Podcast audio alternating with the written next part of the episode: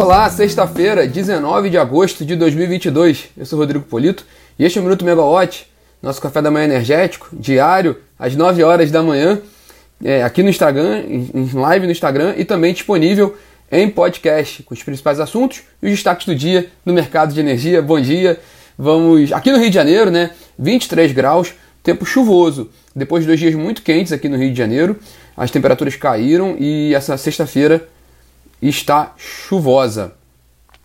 Bom, o destaque de hoje, né, não poderia ser outro, é a Assembleia de Acionistas da Petrobras, marcada para esta sexta-feira e que deve eleger a nova formação do Conselho de Administração da companhia.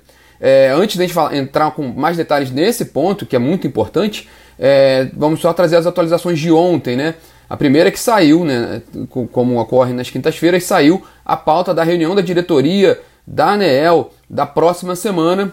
Entre os destaques da pauta estão a, homologação do primeiro do, do, resultado do primeiro leilão de linhas de transmissão da ANEEL, feita no primeiro semestre, um leilão bem expressivo, que negociou todas as linhas com forte competição, né, com forte deságio.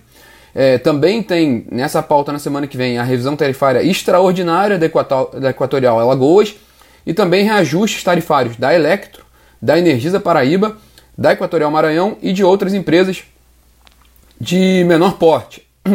Mas na semana que vem nós vamos falar com mais detalhes sobre esses assuntos relacionados à ANEEL.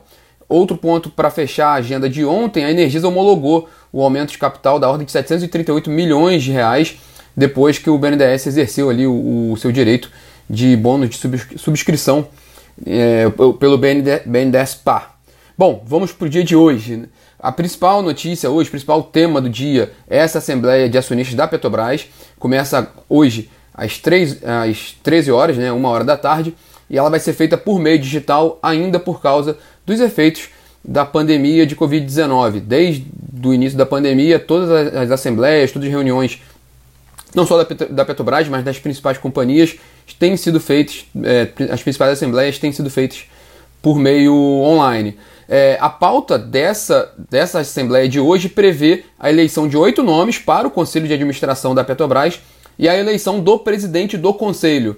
Bom, vamos começar pela parte mais fácil, né? a parte da presidência do Conselho. O, a proposta da administração da Petrobras é eleger Gileno Gurjão Barreto para o, o, a presidência do Conselho de Administração da Petrobras, ele é advogado e diretor-presidente do SERPRO, que é a estatal responsável por processamento de dados e serviços de tecnologia da informação ligada ao Ministério da Economia. Essa origem é a mesma do Caio Paz de Andrade, do atual presidente, e que deve ser ratificado hoje como conselheiro da companhia e permanecerá como presidente da Petrobras. Ele também vem da área de. vem, vem da, da pasta da economia, lembrando que ele foi secretário especial de desburo, desburocratização da pasta, né, e ele está entre os nomes a serem eleitos na Assembleia hoje. Bom, agora vamos para a parte mais complicada. Né? Na última semana, isso a gente já tem comentado aqui um pouco, tanto no Minuto quanto na plataforma e no aplicativo, nas, nas notícias. Na última semana, a Federação Única dos Petroleiros e a Associação Nacional dos Petroleiros Minoritários petroleiros acionistas minoritários da Petrobras, a Anapetro, acionaram a justiça e o, o, a CVM, a Comissão de Valores Mobiliários, contra a Assembleia de hoje por causa da intenção do governo de manter a indicação para o Conselho de dois nomes que haviam sido rejeitados pelo comitê interno da companhia por causa de conflitos de interesse. São, os nomes são do Procurador-Geral da Fazenda Nacional, Ricardo Soriano de Alencar, e do Secretário Executivo da Casa Civil, Jonatas de Castro, é, bom, só pelos cargos já dá para entender um pouco do conflito de interesse, mas no caso, por exemplo, do Jonas de Castro, que é o número 2 da Casa Civil, dá para é, haveria ali né, a possibilidade dele atuar de uma forma dúbia, tanto pelo interesse do, do, da companhia Petrobras, como pelo interesse da Casa Civil, em temas que, que possam, podem ser relevantes para o governo. E no caso do Alencar, também é, a questão é porque ele integra um cargo relevante na administração federal que tem na Procuradoria, que mantém litígios, e é comum isso com a Petrobras, na, em questões tributárias. Então são dois cargos que evidenciam conflito de interesse. Bom, de acordo com as informações da Agência Estado, os dois nomes que não constam da proposta oficial ali da administração para a Assembleia de hoje. Esses dois nomes não estão incluídos lá por causa, inclusive, do, do posicionamento do comitê interno. Os dois nomes devem ser apresentados durante a Assembleia para serem votados. É, o que aconteceu é que, embora a proposta da administração não tenha o nome deles, a Petrobras, nessa semana, ao longo dessa semana, foi informando que ela recebeu manifestação do Ministério de Minas e Energia de que manteria essas indicações. Então, esses fatos relevantes estão incluídos como anexos na proposta de administração e a estratégia seria apresentar o nome deles durante a reunião para a votação. Bom, assim o governo formaria maioria no conselho, mais aliada ao governo, né, um, nomes mais pró-governo, o que aumentaria a influência do Planalto no colegiado, no, no conselho de administração da Petrobras e podendo né, haver ali espaço para mais indicações dentro da companhia. É, essa, esse é o temor mais pelo lado do mercado.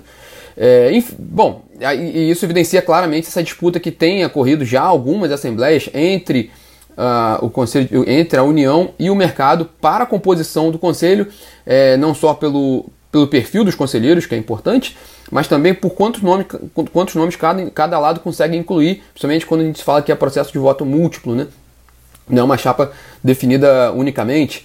Enfim, o, a questão é que, por exemplo, pelo mapa do voto à distância dessa Assembleia, dos acionistas que votam no exterior e que já votaram, né, não, e que não continha esses dois nomes é, indicados é, que, que foram rejeitados pelo comitê, não estavam incluídos nessa, nessa pauta para votação à distância.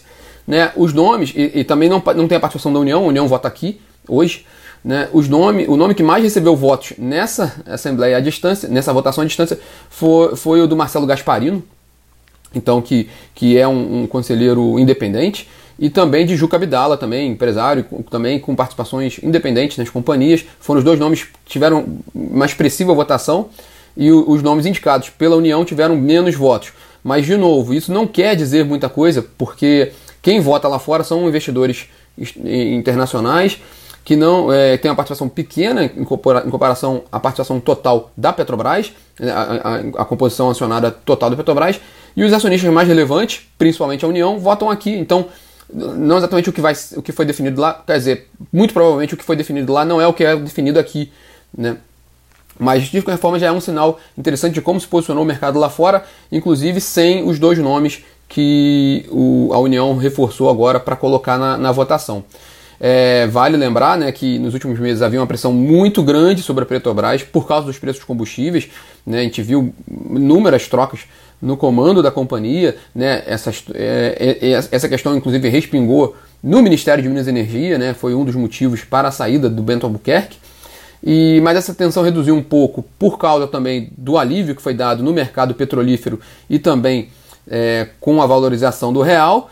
De qualquer forma, é, ainda é um ponto de atenção porque estamos a menos de dois meses da eleição e a Petrobras ela é muito sensível na eleição é, por ser a, a, principal companhia do país, por ser uma grande estatal, por ter um, um, ligamento, uma ligação grande com o governo, por ter um peso importante da composição dos preços dos combustíveis e, consequentemente, na inflação. Então, não, não acredito que, que não, não, não haja mais emoção até as, as eleições. Né? Certamente a Petrobras vai continuar muito em evidência. Bom, e aí, claro, a gente acompanha né, o desdobramento dessa Assembleia hoje, atualizando vocês tanto na plataforma quanto no aplicativo.